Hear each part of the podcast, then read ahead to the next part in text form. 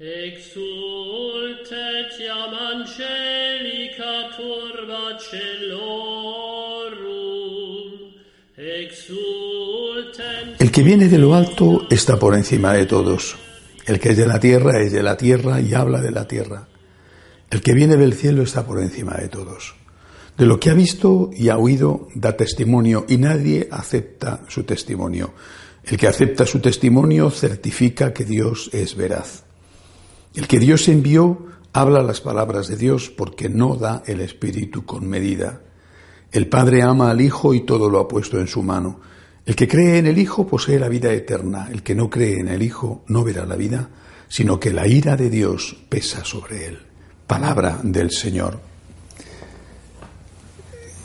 Cuando Jesús dice que está por encima de todos, está hablando de su divinidad, está hablando a sus discípulos que Él es muchísimo más que un profeta, que Él no es simplemente un enviado de Dios como otros que ha habido y otros que vendrán, que Él es el propio Dios, es Dios hecho hombre. Este está por encima de todos. Significa que su enseñanza está también por encima de cualquier otra enseñanza.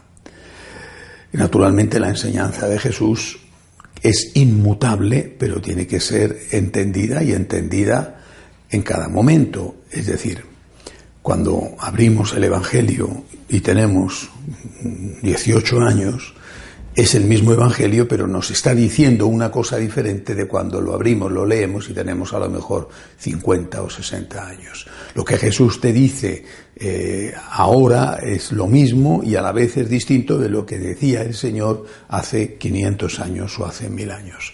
El Evangelio es el mismo y el Evangelio tiene que ser adaptado a nuestro entendimiento. Lo que no tiene que ser es traicionado. Ahí es donde está la diferencia. Es decir, en nombre de la legítima, necesaria adaptación, lo que no podemos caer es en la traición. Recientemente el Papa Francisco, en su última exhortación apostólica sobre la, la santidad, ha dicho que hay legítimas eh, formas de entender algunas verdades. Esto ha ocurrido. Siempre son las discusiones entre las escuelas teológicas eh, que, llenan eh, cientos de, estanterías en las bibliotecas de la Iglesia.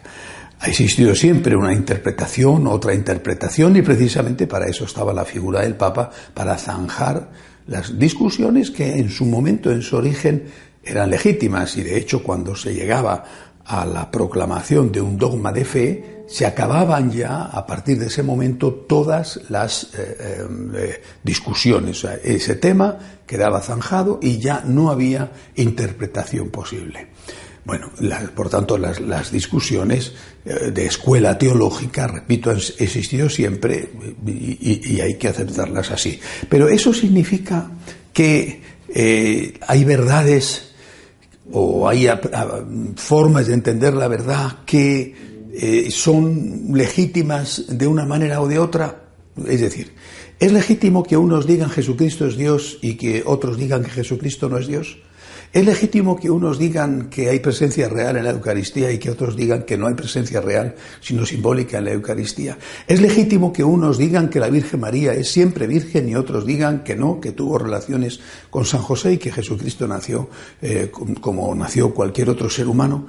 Es legítimo, y así podemos seguir con otras cosas, con otras muchas cosas, es legítimo que algunos digan que en función de las circunstancias se puede comulgar estando en cualquier situación de pecado objetivo, eh, no solamente los divorciados vueltos a casar, sino las parejas que conviven o los homosexuales que están conviviendo y que ejercen, eh, practican su homosexualidad.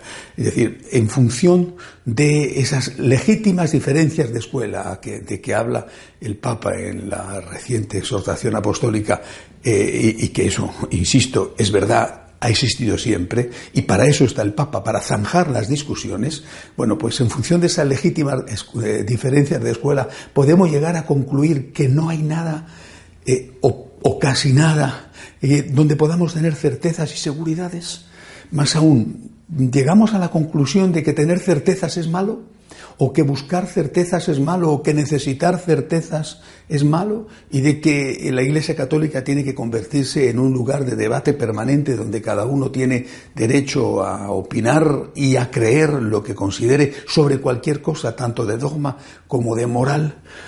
Personalmente considero que no, absolutamente no, y estoy convencido de que el Papa en esa frase de su exhortación no quería decir eso, porque si fuera eso lo que quiere decir, eh, lo primero que estaría en discusión sería su propia autoridad pontificia, que para unos tendría un significado y para otros tendría otro, como de hecho ha sido en la historia. Por eso creo que volvamos a este Evangelio.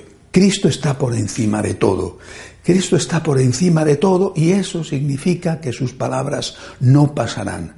Podemos, repito, ver matices, adaptarlas, es necesaria esa adaptación, pero nunca de manera que la adaptación sea una traición. Eh, se dice, utilizando una frase italiana, traductore, traditore, traductor, traidor. Bueno, pues muchas veces da la sensación de que los que adaptan lo que buscan es eh, escuchar lo que les interesa o decir a otro lo que les interesa escuchar.